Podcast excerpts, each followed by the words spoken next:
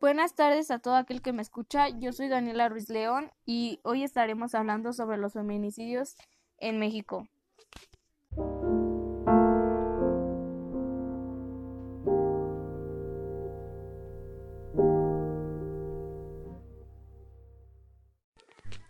Empecemos con saber qué es un feminicidio.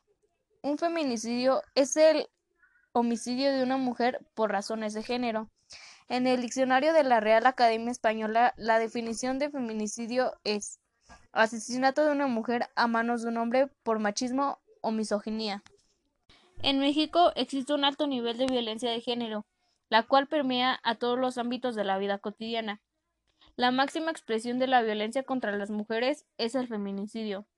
La Comisión de Derechos Humanos de la Ciudad de México considera la violencia feminicida en México a un contexto de cultura machista y misógina arraigada, pero también a una serie de factores sociales, económicos y políticos, por ejemplo, la discriminación por género, la impunidad, la condición social, la edad, la etnia y criminalidad, entre otros.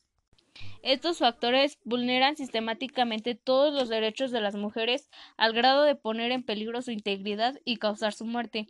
En las últimas semanas de febrero, dos feminicidios causaron gran indignación en la sociedad mexicana. Los asesinatos de Ingrid Escamilla y de la niña Fátima provocaron la exigencia de medidas concretas para combatir la violencia contra las mujeres en México.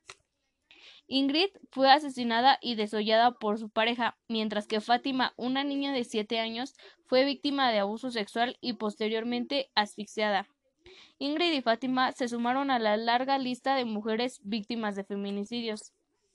A pesar de las fuerzas que cobran el movimiento feminista en México, los asesinatos continúan. Tan solo en el primer mes del 2020 ocurrieron 73 feminicidios, de acuerdo con las cifras del Sistema Nacional de Seguridad Pública.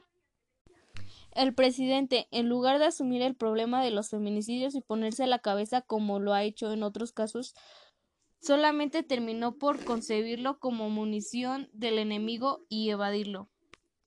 El presidente López Obrador ha hablado del tema ante el cuestionamiento de la prensa, aunque sus dichos han generado desencanto en un sector social, ya que la principal crítica es que no hay un plan claro para detener los feminicidios en México. En México, la pena para castigar a un feminicida es de 40 a 65 años de cárcel, aunque la mayoría de los feminicidios quedan impunes y no se les hace justicia. Tenemos que luchar para que estos casos no queden impunes y que el culpable sea juzgado por el feminicidio que ha cometido.